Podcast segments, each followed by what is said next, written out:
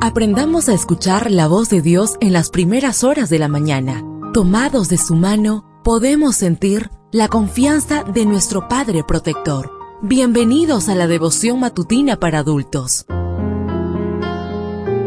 Palabras que reaniman, que calman, consuelan y llenan de esperanza. Bienvenidos.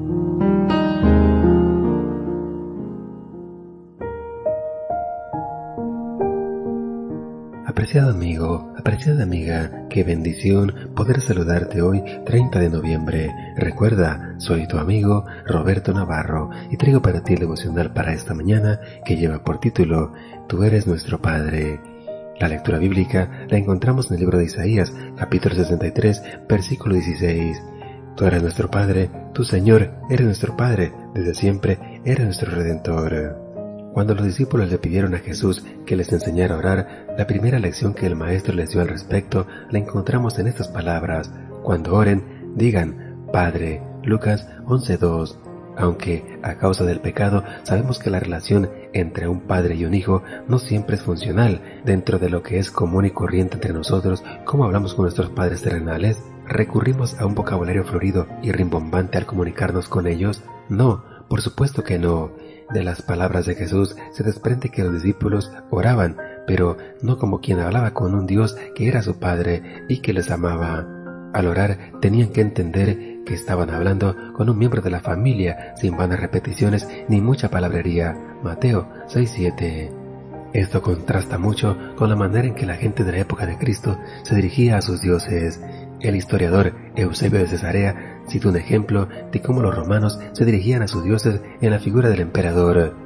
El emperador César, Calerio, Máximo, Invicto, Augusto, Pontífice, Máximo, Germánico, Máximo, Egipcio, Máximo Febeo, Máximo Samarta, Máximo cinco veces, Persa Máximo dos veces, Carpo Máximo seis veces, Armenio Máximo, Adiaveno Máximo, Tribuno de la plebe veinte veces, imperator por 19 veces, cónsul por 8, padre de la patria, procónsul.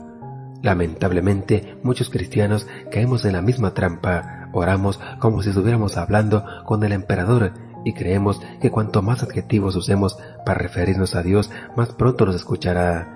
Lo que tenemos que hacer es dirigirnos a Él como nuestro Padre. Él no quiere un mejor título que ese. Gran parte de los especialistas bíblicos suponen que el Padre Nuestro comienza con el vocablo arameo Adba. El Talmud de Babilonia registra que Adba es la primera palabra del niño cuando deja el pecho y comienza a comer pan. El niño no se preocupa por el uso correcto de las palabras, el niño solo sabe que sin importar lo que diga ni cómo lo diga, su padre lo va a escuchar. En la oración, lo que es significativo no es lo que decimos, sino a quién se lo decimos.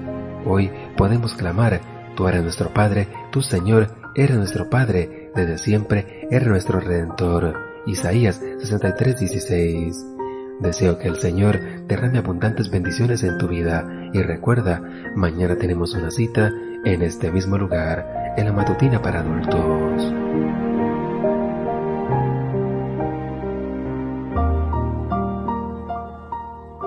Ahora salimos a realizar nuestras actividades más seguros, sintiendo su voz en nuestro oído. La devoción matutina para adultos es producida y realizada por Canaan Seventh day Adventist Church and DR Ministries.